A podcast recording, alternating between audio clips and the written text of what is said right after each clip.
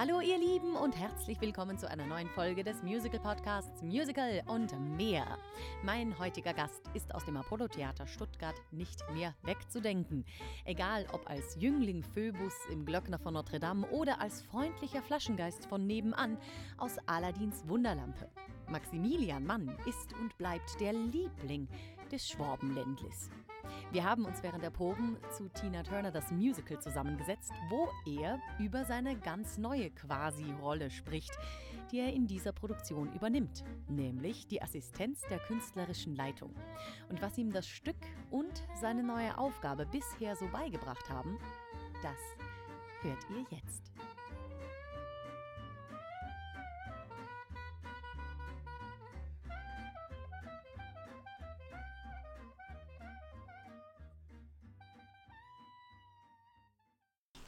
Weißt du noch, wo wir uns kennengelernt haben, wie wir uns kennengelernt haben?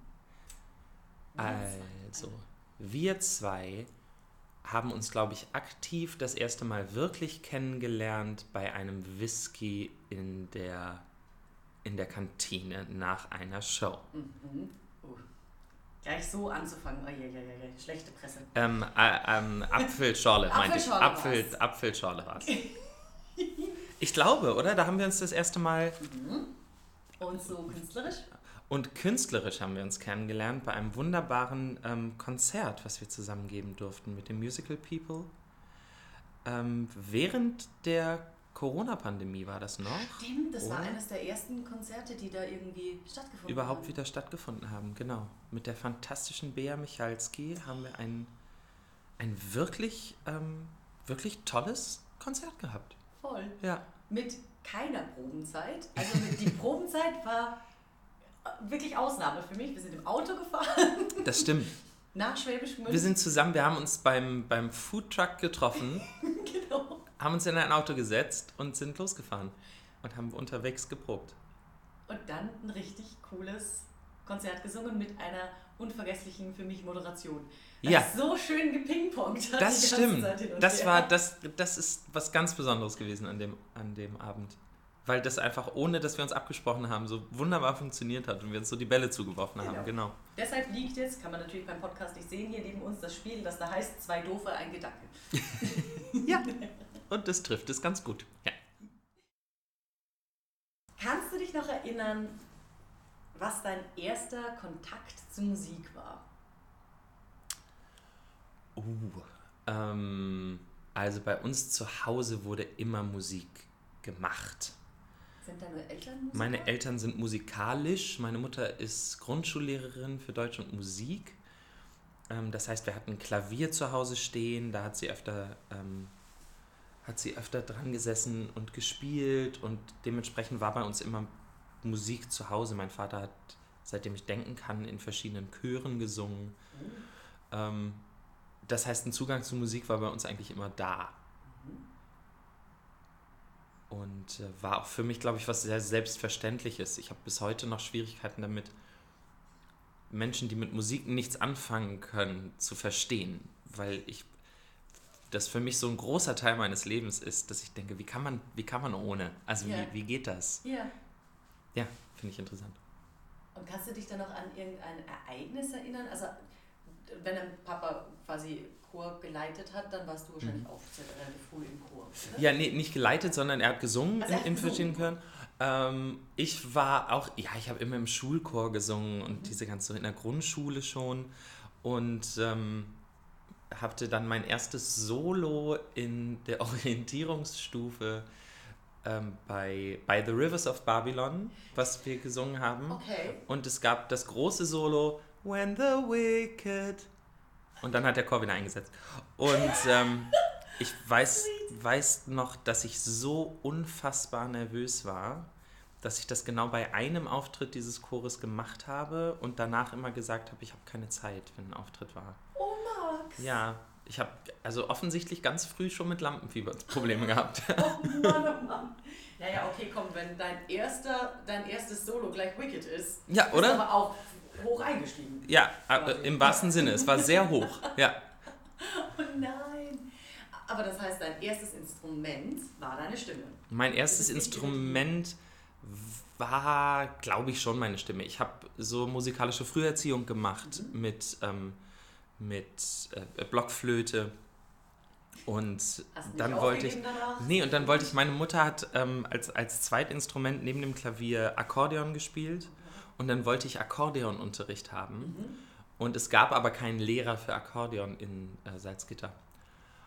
Und dann haben sie gesagt, aber dann mach doch erstmal Klavier. Yeah. So, und dann habe ich angefangen mit Klavierunterricht und bin sehr glücklich im Nachhinein, ähm, dass ich nie Akkordeon gelernt habe. Ist einfach nicht mein Instrument. Wenn man das kann und spielen kann, ist es ganz fantastisch.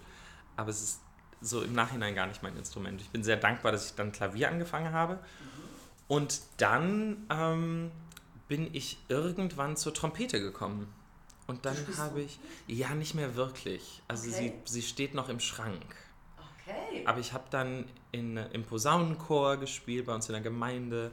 Und dann habe ich in der Big Band der Schule gespielt, ganz viel und so. Ja. Nice. Mhm. Wann war das letzte Mal, dass du sie in der Hand hattest? Äh, ich habe sie tatsächlich vor ein paar Monaten mal rausgeholt und mit dem Dämpfer versucht, ein paar Töne zu spielen. Und yeah. das ist das Instrument und ich und auch wir miteinander sind deutlich eingerostet. okay, ja krass. Krass. Ja. Das wusste ich, ich hätte dich nicht für einen Blechbläser gehalten. Du gesagt, du bist mir eigentlich sehr sympathisch. ich wollte gerade sagen, das kann jetzt in alle Richtungen gehen gerade. Ich bin Streicher. ja, ich verstehe. Eine natürliche das stimmt. Sitz da ist eine Diskrepanz auf jeden Fall.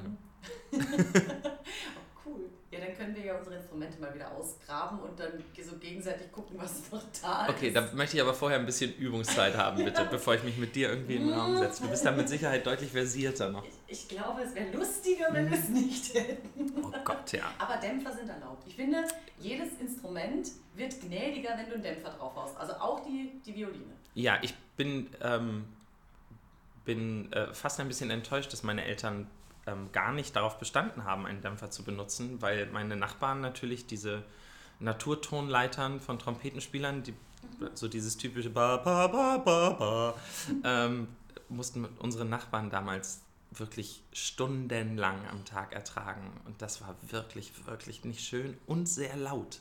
Yeah. Von daher, als ich dann von einem Dämpfer das erste Mal gehört habe, nämlich yeah. als ich dann Big Band gespielt habe, ähm, habe ich mich gefragt, warum man das nicht die ganze Zeit macht, eigentlich so beim Üben zumindest.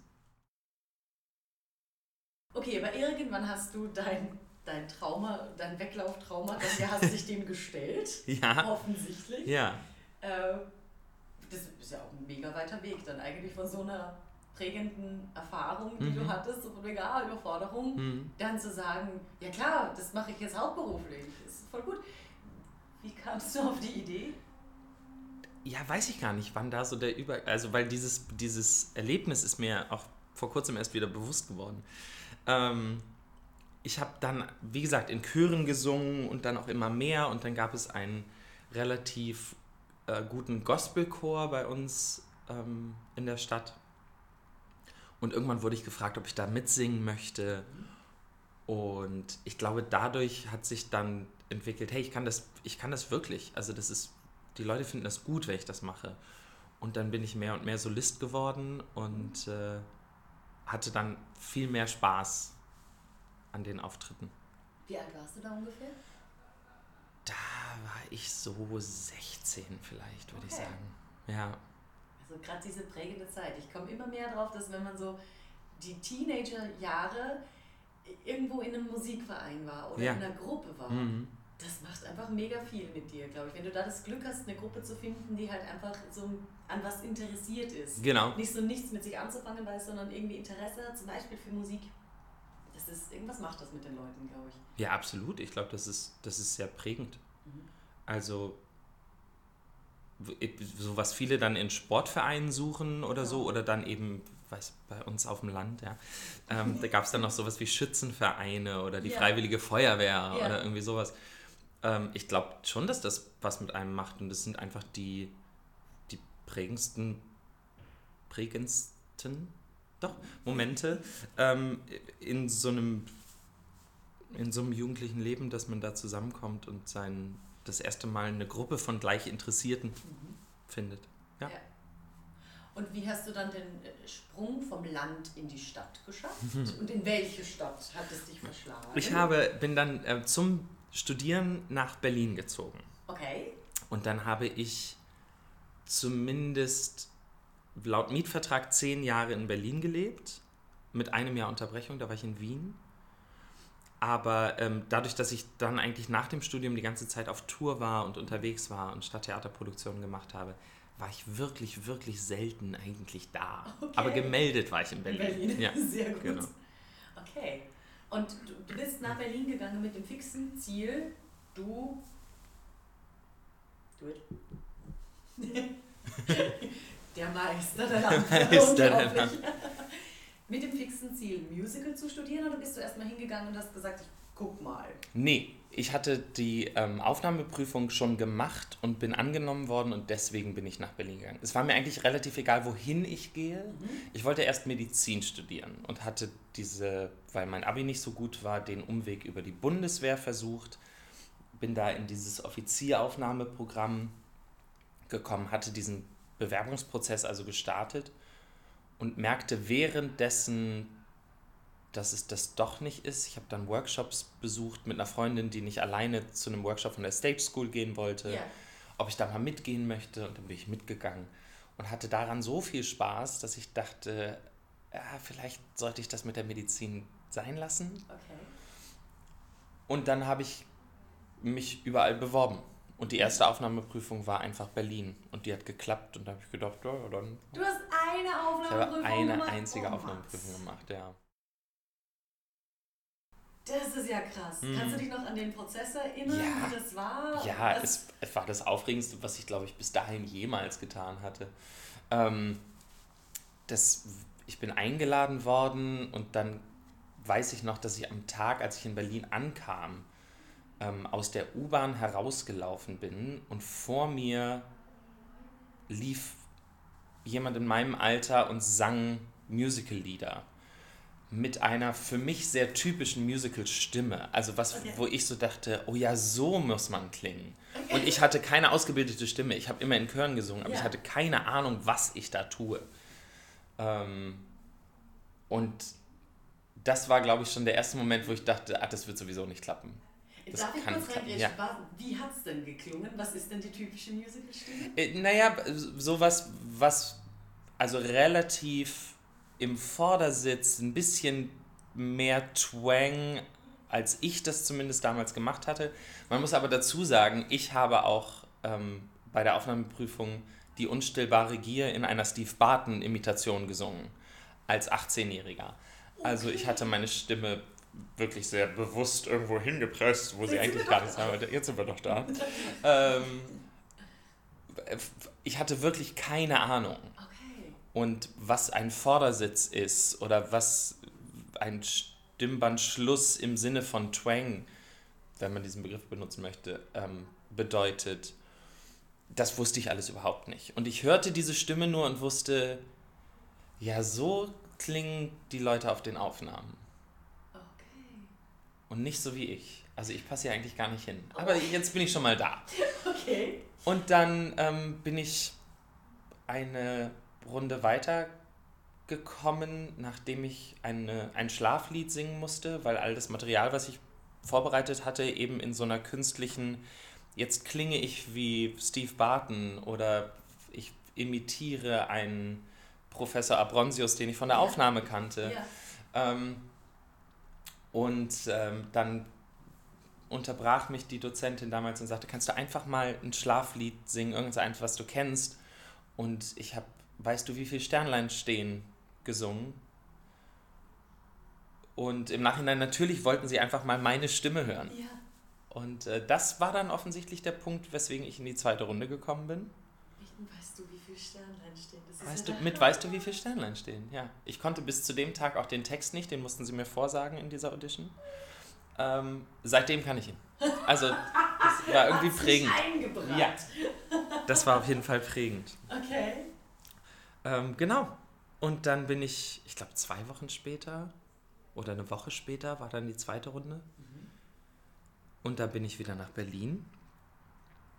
Und ähm, ja, dann war es so ein. Für mich fühlt es sich so an wie, na, ich tue hier mal, was ich kann. Also, ja. weil die Vorstellung für mich als jemand, der das nie gelernt hat, also keine Vorbildung in dem Sinne hatte, ähm, war für mich, naja, es ist halt ein erster Versuch. Mhm. Und ähm, ich glaube, meine, meine Eltern ja auch. Niemand dachte, dass das klappen wird. Yeah. Und ich bin da einfach hingegangen und dachte, ja. Und ähm, ich glaube, es war auch dann in der, von der Kommission her eine relativ knappe Entscheidung für mich. Okay. Aber sie haben mir diese Chance gegeben. Mhm. Und dann war ich auf einmal Musical-Student und deswegen bin ich nach Berlin. Gab es während des Studiums irgendwelche Sachen, wo du sagst, die haben dich für, dein, für den Künstler, der du heute bist, so krass geprägt, dass du es erzählen möchtest? Ähm, einiges. Also ich meine, jeder, der irgendwo studieren geht, macht in dieser Zeit ja quasi noch meine ganze Persönlichkeitsentwicklung extra durch. Also es fühlt sich so ein bisschen im Nachhinein an wie eine zweite Pubertät irgendwie. Also man geht, man wird jetzt wirklich erwachsener. Mhm möchte immer noch nicht von mir behaupten, dass ich wahnsinnig erwachsen bin. Aber äh, man wird irgendwie erwachsener. Und ähm, ich hatte meine erste schwierigere Verletzung in der Zeit. Ich habe mir einen Meniskus gerissen in einer Aufführung, ähm, wo man dann erstmal gar nicht sicher war, wie viel Tanz danach überhaupt noch möglich ist. Das heißt, das war, glaube ich, sehr prägend für mich. Ähm, mal abgesehen von so persönlichen Erfahrungen aber das, was mich so im Nachhinein für den Beruf sehr geprägt hat, war meine allererste Audition, die ich gemacht habe, während ich noch studiert hatte. Ähm, bei der Staatsoperette Dresden damals. Und äh, ich bin eingeladen worden zu einem ähm, Vorsingen, einfach ohne weitere Beschreibung. Dann meldete man sich sehr lange nicht bei mir. Ich hatte aber diesen Termin und dann bin ich halt hingefahren und ich kam an und dann kam der Intendant mir entgegen, als ich reinkam und sagte, ach, das ist ja toll, dass Sie da sind. Äh, Sie wissen ja, warum Sie hier sind. Und habe ich gesagt, naja, so ne, generelles Vorsingen und so mal vorstellen. Und der sagte, nee, nee, wir suchen einen zweijährigen Hausbariton. Oh. Und dann habe ich gedacht, okay, ähm, ach so, okay, weiß ich jetzt gar nicht. Ja, was haben Sie denn für Material mit? Und dann habe ich ihm halt meine ganzen Musicalstücke aufgezählt, die ich, äh, die ich so dabei hatte. Ja. Weil ich, so. Und ähm, dann sagt er, nein, wir, also es sollte schon klassischer sein und so. Und haben sie noch was? Und dann hatte ich aus irgendeiner Studien... Äh, äh Vorbereitungsstunde äh, ein Operettenstück dabei, aber natürlich auch das jetzt nicht in voll klassischem Sitz vorbereitet. Ähm, na gut, ich, es ging zum Vorsingen auf die Bühne es ging ein klassischer Sänger vor mir rein, der sang ein Lied, Dankeschön. Ähm, es ging ein weiter klassischer Sänger vor mir rein, der sang ein Lied, Dankeschön. Dann bin ich reingegangen und sollte alle vier vorbereiteten Lieder singen nacheinander. Okay. Und mit einer gewissen Arroganz, die man als Musical-Student, glaube ich, einfach auch besitzt, war ich mir jetzt sicher, die lieben mich. Das ist also ganz fantastisch. Ich werde diesen Job kriegen. Zwei Jahre Bariton an der Staatsoperette Dresden, das wird ganz toll. Und dann hieß es, äh, ja, Maximilian Mann, bitte ins Büro der künstlerischen Leitung. Und da saß nun der, ähm, der Personaldisponent und der Intendant des Hauses hinter einem Schreibtisch. Ich wurde reingebeten, durfte mich hinsetzen und dann haben sie mir erklärt, dass ich diesen Beruf niemals, äh, niemals ausführen werde. Dass meine Stimme gar nicht groß genug ist, um über den äh, Orchestergraben zu kommen. Sie haben mir gesagt, ich werde nie in diesem Beruf arbeiten und ich solle mich jetzt bitte nach einer Alternative ähm, umsehen. Meine Stimme ist überhaupt nicht dafür gemacht, in diesem ähm, Beruf zu arbeiten in diesem Beruf being Sänger? Being Musical-Darsteller, Sänger.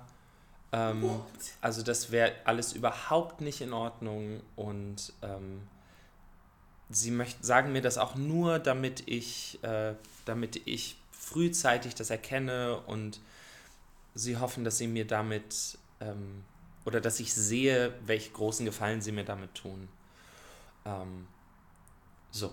Und mit diesem Wissen in meinem, ich glaube, dritten Jahr an der Uni bin ich dann wieder nach Berlin gefahren. Oh Gottes Willen. Und äh, ja, das hat natürlich mein, mein Empfinden von Auditions nachhaltig geprägt. Aber. Aber ja, ich meine, ich hatte genug Rückhalt trotzdem, um das dann zu, zu überwinden irgendwie, also um da, um da durchzukommen. Hast wie, wie ja, ich habe natürlich da? mit meinen Dozenten gesprochen und es hat mich dann auch in eine ziemliche Stimmkrise ge gestürzt. Mhm. Also ähm, ich hatte habe alle meine Technik verloren, habe dann nur noch gepresst. Ähm, zu dem Punkt von Knötchen kam es nicht, aber es ja. war doch deutlich zu sehen, ich hatte gar keine Randschwingung mehr, ja. Kopfstimme war undenkbar. Ja. Ähm, so, also es hat mich schon hat mich schon in eine ziemliche Krise geworfen, aus der ich dann mit viel Hilfe von ganz tollen Gesangsdozenten wieder rauskam. Mhm. Ähm, Hast du ein Beispiel, was sie dir gesagt haben? Äh, ich habe für mich da an dem Punkt den Zugang von ähm, funktionalem Gesangsunterricht entdeckt. Also mhm. rein, rein mechanisch passiert in diesem Moment das. Und wenn du diesen Muskel so ansteuerst, dann kriegst du diese Randschwingung wieder zurück. Also ich hatte quasi einfach einen Baukasten, mit dem ich arbeiten konnte. Mhm. Und das andere war viel also ein völlig anderer Ansatz, ähm, war sehr viel Atemtechnik. Und im Nachhinein weiß ich, dass mir das einfach geholfen hat, diesen Stress loszulassen. Ähm, und dass die, die, äh, der Atem, die Luft wieder frei schwingen konnte, hatte in erster Linie was damit zu tun, dass ich so gestresst war, dass mein Zwerchfell gar keine wirkliche Entspannung, gar kein tiefes Loslassen mehr zugelassen hat, beziehungsweise dass der Bauch, die ganze Bauchmuskulatur so angespannt ähm, war, dass das Zwerchfell sich gar nicht nach unten absenken konnte. Mhm. Das war ein Riesenthema für mich. Und dann tatsächlich einfach, genau, funktionaler, funktionaler Ansatz. Okay. Und, ähm, Und wie hast ja. du dich dazu gebracht, zur nächsten Audition hinzugehen? Mental? ich glaube, sehr unbewusst. Die nächste Audition kam und da bin ich hin. Okay. So, und ähm, man muss dazu sagen, ich hatte kurz vor dieser Audition einen Preis beim Bundesgesangswettbewerb gewonnen. Okay, das heißt, du hattest wenigstens ein Gegengewicht. Das heißt, ich hatte, genau, ich hatte ein gewisses Gegengewicht, wo ich wusste, ganz falsch ist es nicht. Und das wurde mir auch von, von außen bestätigt. Das heißt, ich bin da jetzt nicht in eine komplette Krise, in eine Selbstkrise gefallen, aber offensichtlich durch diese, was sich durch diese Stimmkrise gezeigt hat, ist, dass da unterbewusst trotzdem aber was sehr gearbeitet hat. Ja. Und ähm, das hat mich mit Sicherheit, um auf die Ursprungsfrage zurückzukommen, das war ein, ein Erlebnis, was mich für meine gesamte Karriere bis jetzt ähm, wirklich geprägt hat. Es ist auch immer noch, ich finde das sowas Krasses zu sagen, jemandem zu sagen, dass seine Stimme nicht passt oder dass die Stimme zu groß ist, zu klein, irgendwie falsch, als könnte man die Stimme separat vom Rest des Menschen mhm. betrachten. Mhm. Also, äh, vor allem, wenn es von jemandem kommt, der ja Musiker ist oder der in diesem Genre arbeitet, die müssten doch wissen, dass es eigentlich wirklich, wirklich nicht so ist. Ja, und ich denke, wenn man da einem gestandenen Sänger, der mit 35 auf deren Bühne kommt, mhm sowas sagt, also grundsätzlich war das der falsche Ton und es war die falsche, falsche Ausdrucksweise, ähm, dann ist das immer noch mal was anderes, wenn man da sagt, das passt für uns nicht, für uns ist die Stimme zu klein, für unser Haus, für das, was wir uns vorstellen und so weiter. Aber einen sich entwickelnden, an seinem Instrument arbeitenden Musiker in dieser Entwicklungsphase sowas zu sagen, kann den kompletten Werdegang zerstören. Und ich glaube, wenn ich diesen Rückhalt nicht gehabt hätte, den ich hatte damals, dann wäre das das Ende gewesen. Dann hätte ich in dem Moment gesagt, das war's. Das, ähm, das schaffe ich nicht. Ich bin nicht gut genug. Ich mache jetzt was anderes.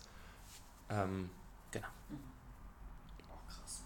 Ja, das kann ich mir vorstellen, hat. Ja, das war meine erste Audition. Yay! Aber du hast weitergemacht. Ich habe Das weitergemacht, ja. Das ist ja dann eigentlich der fundamentale Schritt in deinem Leben, dass du quasi auf diese, hättest auch anders entscheiden können, aber du hast gesagt, nee, was auch immer ich in mir habe, ist groß genug, dass es trotzdem auf die Bühne will und darf und kann und soll und ich Mhm. unterstütze das weiter und äh, ja. And you did. And you did. Und was war die erste Audition, die geklappt hat? Die erste Audition, die geklappt hat, war für den Mann von La Mancha in Aachen. Da habe ich Pedro den Maultiertreiber gespielt. Ähm, Im Grenzlandtheater Aachen, das ist ein ganz kleines Haus, ich glaube, die haben 200 Plätze. Ähm, mit einem ganz fantastischen ähm, Ensemble. Das hat ganz viel, ganz viel Spaß gemacht. Ähm, unser Hauptdarsteller Kaspar Holmbo hatte, ähm, hatte damals ein, äh, gerade angefangen oder schon länger eine ähm, Agentur gegründet. Und ähm, mit ihm bin ich da sehr in Kontakt gekommen, bin durch ihn dann in diese Agentur aufgenommen worden. Also es war ein sehr wichtiger Schritt für mich. Ja. Ja. Ja, toll. Sehr gut. Mhm. Dann warst du in Aachen. Wie ging es weiter? Was waren so die Stationen von deiner Musical-Karriere bisher? Ähm, vom Maultiertreiber in Aachen ging es dann, ich glaube, das nächste war Friedrich, Mythos und Tragödie, das ähm, Musical über Friedrich den Großen, was damals in Potsdam lief, in der großen Halle der Filmstudios Babelberg, Babelsberg. Äh, eine riesige Halle, also völlig der absolute Gegensatz zu dem, was ich da in Aachen gemacht hatte. Und da hatte ich eine Nebenrolle, den ähm, Hauptmann von Katte. So hieß er. Und äh, genau, das war dann der nächste Schritt. Von da aus bin ich nach Wien gegangen und habe dort in Legally Blonde im Ensemble gespielt. Du warst im Legally Blonde Ensemble? Ja, ich habe natürlich Blond in Wien gespielt. Das wusste ich gar nicht. Das heißt, du hast die, die Seilspring Ich habe die Seilspring-Choreo gemacht. Max. Ich habe äh, die Cheerleader-Choreo gemacht. Ich äh, bin da wie auch immer in, auf einem Tanztrack gelandet Okay. ähm, und habe mit viel Hilfe von Dance Captain und Dance Captain Assistant da äh, ein Jahr im Ensemble getanzt. Ja. Ich hatte ich zwei, nicht. zwei Cover, aber ähm, mein, meine Hauptverantwortung war dieser Ensemble-Part, ja. Wie krass ist das denn? Das war eine hammer, hammer, hammer geniale Show. Ja, ich habe es geliebt. Wirklich? Ich habe es wirklich geliebt. Das Wiener Publikum leider nicht, aber ähm, ich habe es wirklich geliebt. Sehr cool. Wow. Okay, ich habe hab ja schon viel Respekt für dich, aber das ist nochmal eine andere Nummer. Weil Oh, das, Ja, dann, also da gab es immer noch Zwischenstationen, natürlich ähm, kleinere Rollen hier und da. Und dann war das nächste, glaube ich, Kolpings Traum in Fulda, wo ich den Adolf Kolping gespielt habe.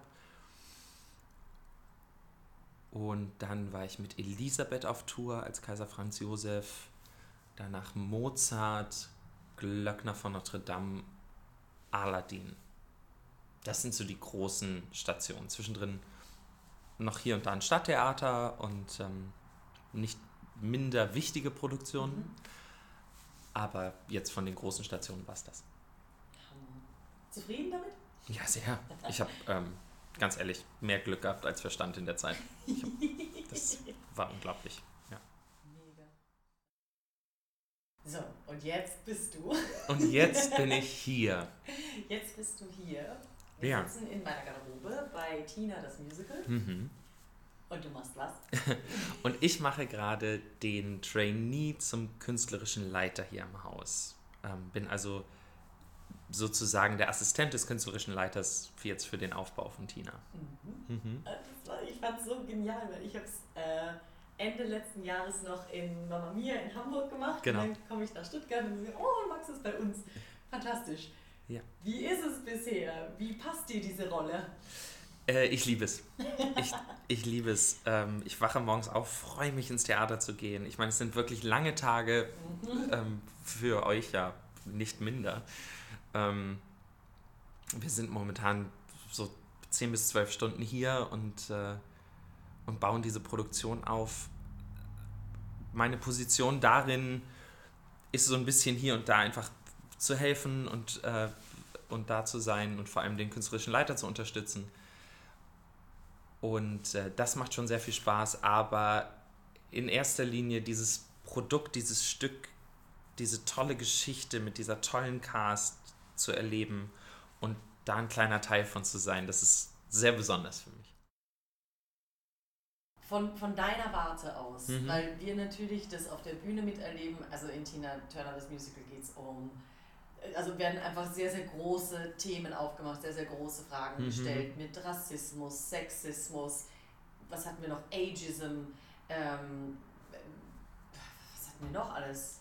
Ja, Gewalt ähm, zu Hause, häusliche, häusliche Gewalt, Gewalt, genau. so heißt das. Also genau. wirklich, wirklich viele, viele Sachen und ich finde, das Creative Team hat das einfach großartig mit aufgearbeitet, die Möglichkeit gegeben, dass die Leute auch wirklich, wenn sie solche Erfahrungen gemacht haben, dass sie darüber reden können, dass sie ähm, das, was du quasi auf der Bühne erlebst, hm. auch äh, in der Gruppe wirklich safe behandeln kannst. Das hätte ich mir also auf der, in der Größenordnung, in, die in der wir es gemacht haben, nicht erwartet und war wirklich hin und weg, auch wie respektvoll und liebevoll damit umgegangen wurde. Jetzt bin ich aber natürlich da in der Cast drinnen mhm. und wir reden miteinander. Mhm. Wie war das für dich? Ähm, wie ist es für dich?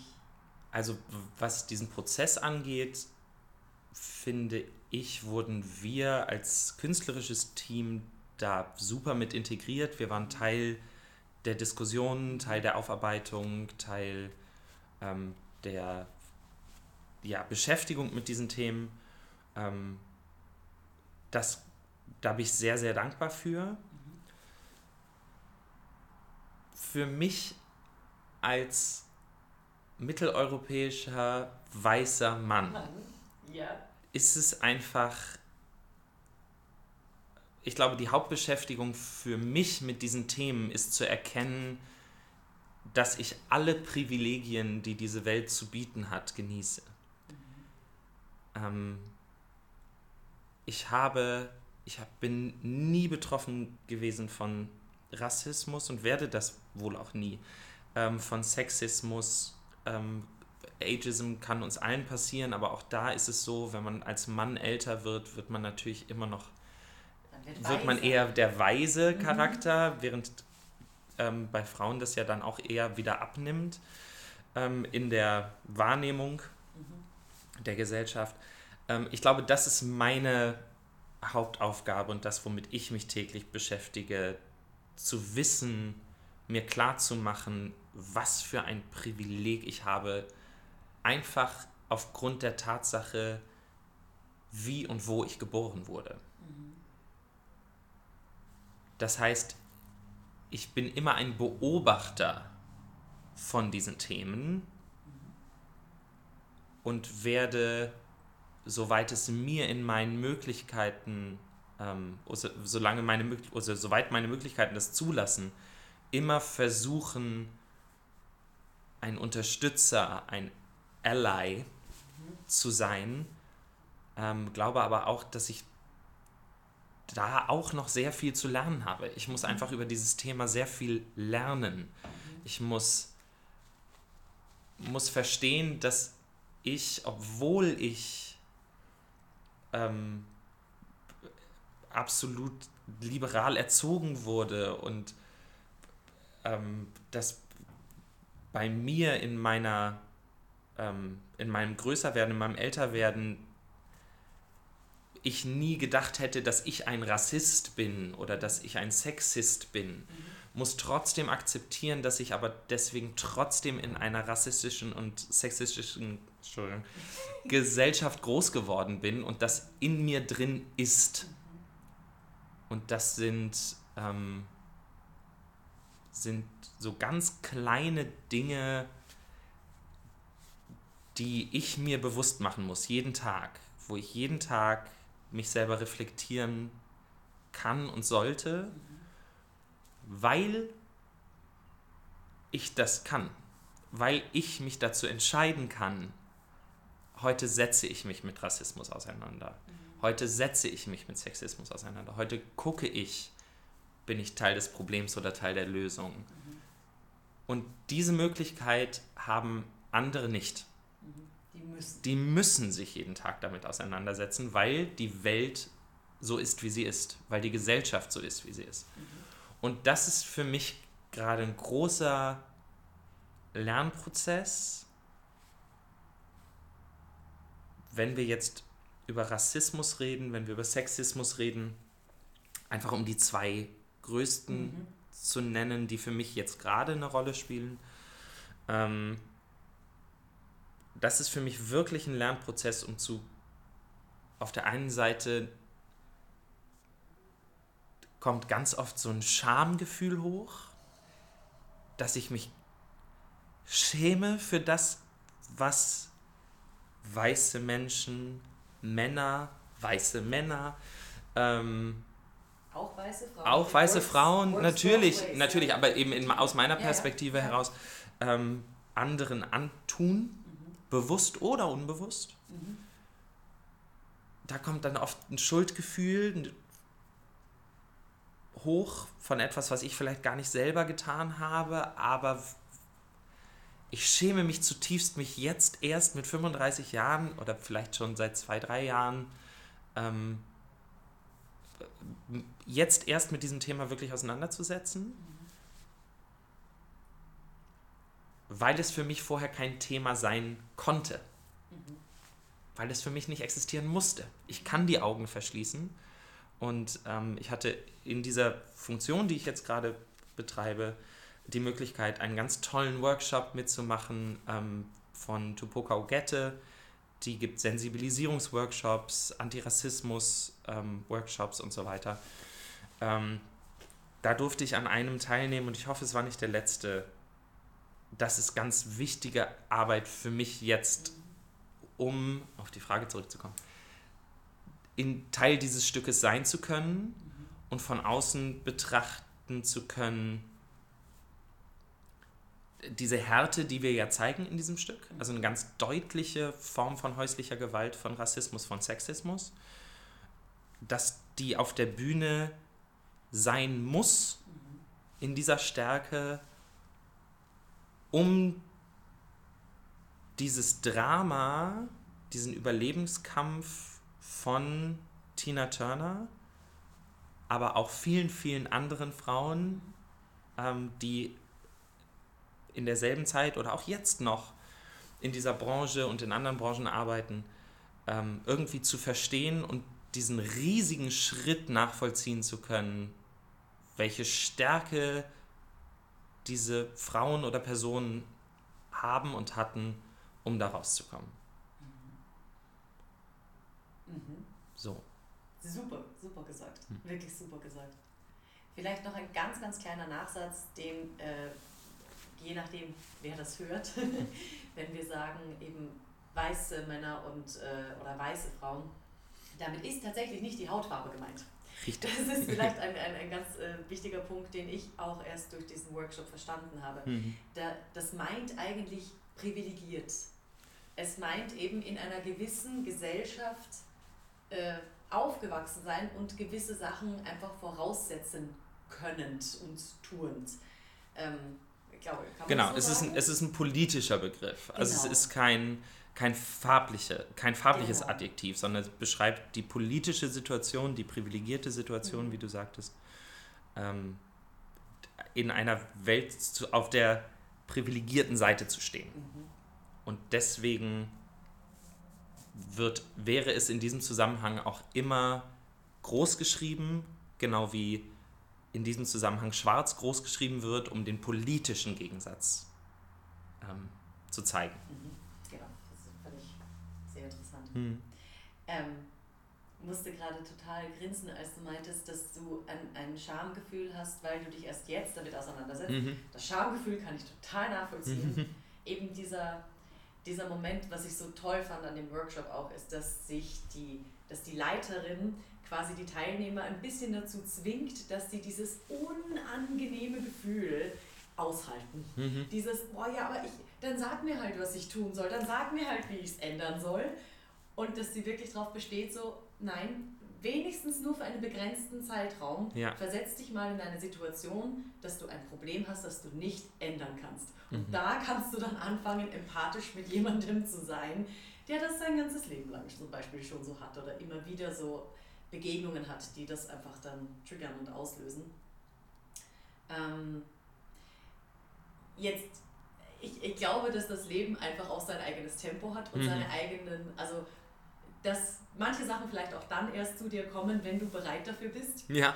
Und ich finde, diese Produktion war einfach von Anfang an so. Ah, du hast dich entschieden, dass du da mitmachst, dann hier alles. Genau. Nimm alles, dann nimm die Genau. intensive Zeit mit und Absolut, absolut. Und ähm, das ist ja auch, ich meine, es ist ein unglaubliches Geschenk, Teil dieser Produktion zu sein. Mm, wirklich. Und nicht nur wegen dieser, wegen dieser Lebensgeschichte dieser tollen Frau, ob man die Musik jetzt gut findet oder nicht, aber es ist eine wichtige Geschichte, aktueller denn je, ähm, die erzählt werden muss, aber eben auch, weil wir hier die vielleicht einmalige Möglichkeit haben, uns in einem sehr geschützten Rahmen mit diesen Themen auseinanderzusetzen und an diesem runden Tisch dieser Diskussion sind alle Seiten vertreten.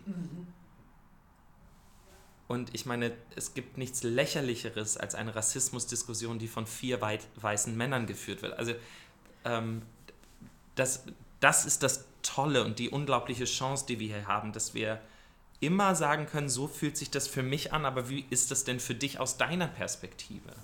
Und da finde ich, haben wir einfach eine unglaubliche Gruppe, allen voran die Cast, die das zulassen, die bereit sind, diese Dialoge zu führen, die nicht vorurteilsbehaftet, nicht bewusst vorurteilsbehaftet in die Situation reingehen. Und ähm, da finde ich, können wir alle unglaublich viel lernen. Und deswegen bin ich so dankbar, dabei zu sein. Cool. Bin auch sehr froh, dass du da bist. Danke. In deinen Möglichkeiten zu helfen oder ein Ally zu sein oder ein Mhm. Friend zu sein.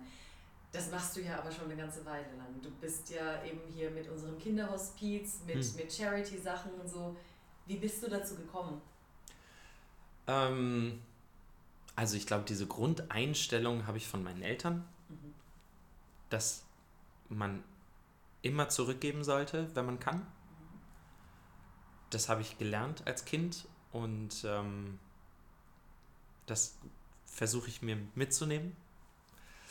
Äh, die große Zusammenarbeit hier oder das große Engagement hier in Stuttgart, was, die, ähm, was das Kinderhospiz betrifft, ist aus einem, ich will nicht sagen Zufall entstanden, aber aus einer Situation, als ich nach Stuttgart kam mit dem Glöckner von Notre Dame, bin ich relativ früh in der Produktionszeit, ich glaube noch vor der Premiere, ins Büro unserer Company Managerin, unserer Theaterleiterin gegangen und habe gesagt, ich würde so gerne ein Benefizkonzert veranstalten. Ich finde, wir haben hier mit dem Orchester, mit diesem riesigen Chor, den wir damals auf der Bühne hatten, Ja. aber auch mit der ganzen Aussage des Stückes eine echte Chance.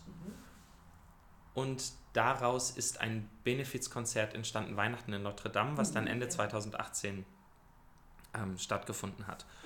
Und ich bin zu ihr gegangen mit dem Gedanken, dass ich dieses Benefizkonzert veranstalten möchte, dass ich nicht möchte, dass irgendjemand außer der gute Grund an diesem Abend Geld verdient und habe sie gefragt, was sie denkt, was wir da machen können. Welche guten Zwecke hier in Stuttgart vielleicht besonders ähm, Unterstützung brauchen.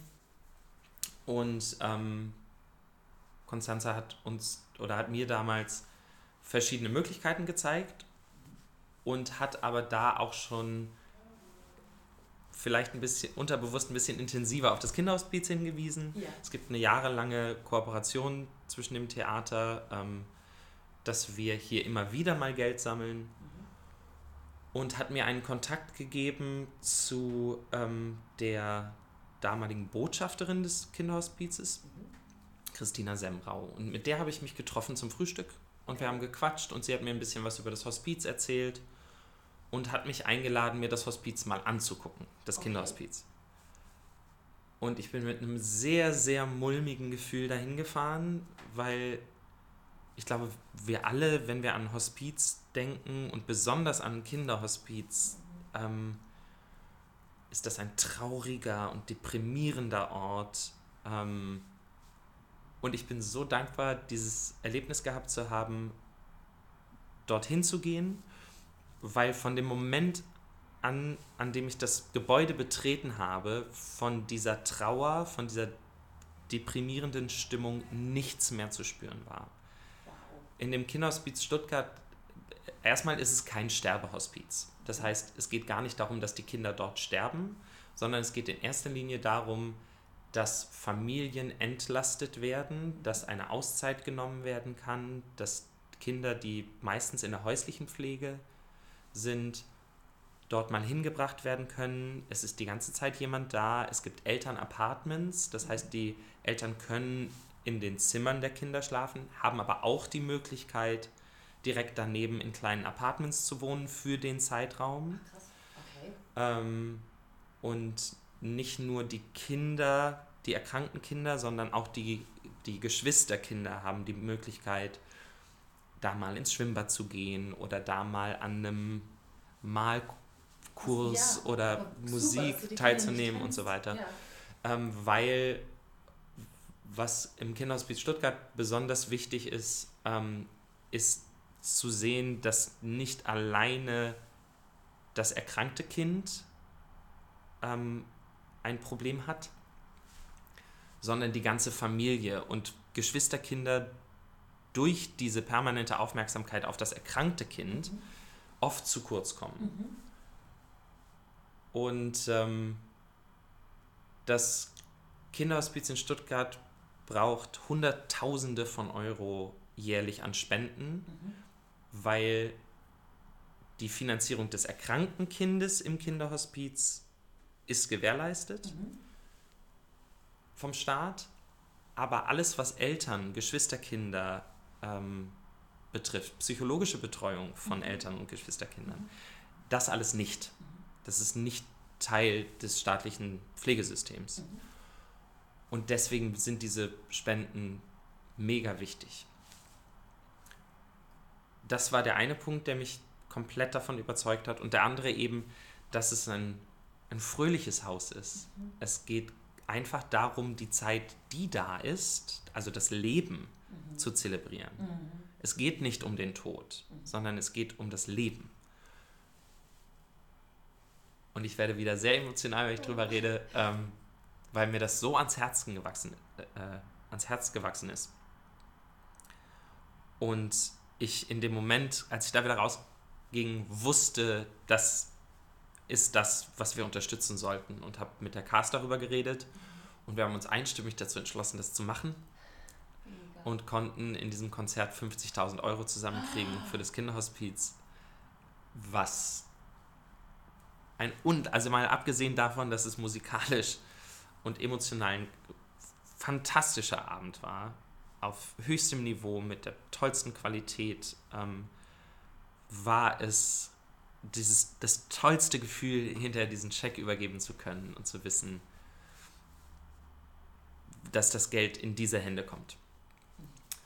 Äh, in dem Rahmen gab es dann seitdem, seit 2018 äh, nicht mehr dieses große mhm. Benefizkonzert, weil entweder war hier gerade am Theater ein Castwechsel mhm. oder Corona. Oh, ja. ähm, das heißt, da gab, es, da gab es nicht die Möglichkeit, das wieder zu machen, aber ich habe immer wieder kleinere Benefizkonzerte, mhm. mache ich mindestens einmal jährlich ähm, oder habe sie gemacht in Zusammenarbeit mit dem Renitenztheater hier mhm. in Stuttgart.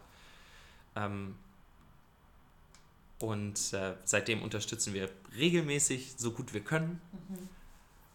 Und äh, ja, deswegen, das ist einer der Dinge, oder also deswegen ist das Kinderhospiz so ein, so ein großer und wichtiger Teil geworden. Wir haben zwischendrin auch Spendenaktionen gemacht fürs Olgele, fürs Kinderkrankenhaus. Mhm.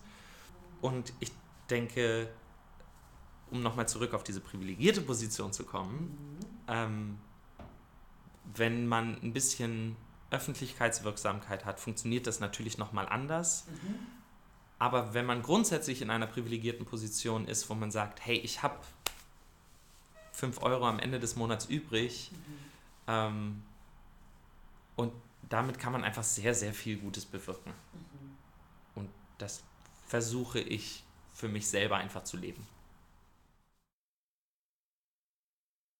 Jetzt wollte ich dich eigentlich noch über deine, über deine TV-Show fragen. Äh, das war so ein Corona-Projekt. Ne? Ähm, das war, wir haben uns zusammengetan, ähm, Peter Stassen und ich haben uns unterhalten, was können wir machen, yeah. also worauf haben wir noch Lust, was, äh, was wäre ein cooles Projekt, das war vor Corona noch. Und wir haben gesagt, ah, wir würden gerne so eine Talkshow mit Musik irgendwie machen, so ein bisschen in so einem Saturday Night ähm, amerikanischen Format, irgendwie live auf der Bühne, Publikum, Drinks und so weiter und so fort. Ähm, und hatten da so ersten Gedanken und dann kam die Pandemie. Mhm. Und dann haben wir überlegt, ja, dann machen wir das halt von zu Hause aus und haben uns mhm. ähm, nach und nach so ein bisschen Equipment gekauft und haben aus meinem Wohnzimmer heraus äh, diese Sendung gemacht, die Late Night Max Show.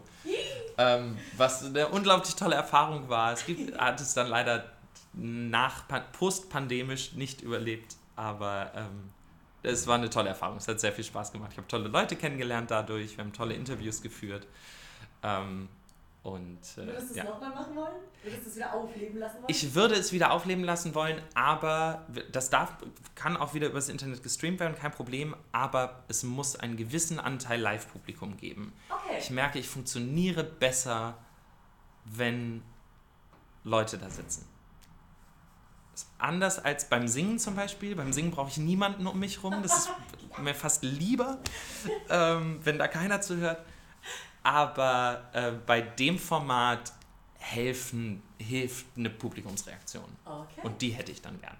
Ja gut, dann, dann, dann machen wir das. Dann machen wir das doch. Es gibt doch Zuschauer, Kein Zuhörer, Problem. das muss doch funktionieren. Wenn Sie ein Projekt unterstützen. ich glaube, es kann sein, dass dir da einige Leute danach schreiben. Vier Fragen zum Schluss. Vier Fragen zum Schluss, okay. Was ist dein liebster Ort im Theater? Die Kantine. Eikantina? Eikantina. Eikantina! Weil? Weil da alle zusammenkommen, weil man da so wunderbar abends versacken kann und sich Gott sei Dank endlich mal mit Menschen unterhält, die hier auch arbeiten und ein wichtiger Teil dieses Systems sind, ähm, aber man sich einfach nie begegnet. Was ist dein liebstes Geräusch im Theater? Die Durchsage zum Standby-Call. Ersten, zweiten, dritten? Zum, äh, der, der erste, also der, der wirklich, jetzt geht's los. Okay. Der 5-Minuten-Call, fünf Minuten vor der Vorstellung. Das hat irgendwie was Magisches jeden Tag. Schön. Gibt es eine Rolle, die noch auf deiner Bucketlist steht? Nein. Nein. Habe ich immer gedacht. Ja, fertig weiß ich nicht, aber ich habe immer gedacht, oh, es gab so Rollen, die ich unbedingt spielen wollte. Und je mehr ich dann gespielt habe, habe ich gemerkt, dass die Rollen, die ich mir nie zugetraut hätte, die waren, die mir am meisten Spaß gemacht haben. Und deswegen habe ich mich immer über all das gefreut, was dann kam. Ich habe keine Bucketlist mehr. Es gibt tolle Rollen, die ich immer noch bewundere. Ob ich sie deswegen spielen muss, weiß ich nicht. Und hast du ein Motto? Ich wünschte, ich könnte sagen ja, aber ich wechsle Mottos sehr, sehr schnell. Starte, wo du bist, tue, was du kannst, nutze, was du hast. Das ist, glaube ich, gerade so mein Motto. Genau so kann jeder selbst zum Teil der Lösung werden, indem wir Wege finden, Gutes zu tun. Lieber Max, vielen Dank für deine Worte und für deine Inspiration und für das wunderbare Gespräch mit dir. Und für meinen nächsten Gast musste ich quasi nur aufschauen. Denn dann bringe ich euch ein Interview mit meiner Garderobenkollegin Julie Denise Hiango. Wer diese Powerfrau noch nicht kennt, der möge beim nächsten Mal vor Ehrerbietung erstarren. Denn dann stelle ich euch die CrossFit Queen, berufstätige Mutter, Dance Captain und Herzstück der Tina Turner Cast in Stuttgart vor. Wie sie das alles unter einen Hut bekommt, nun das hört ihr beim nächsten Mal. Also schaltet wieder ein und seid mit dabei. Ich freue mich auf euch. Also, bis dann.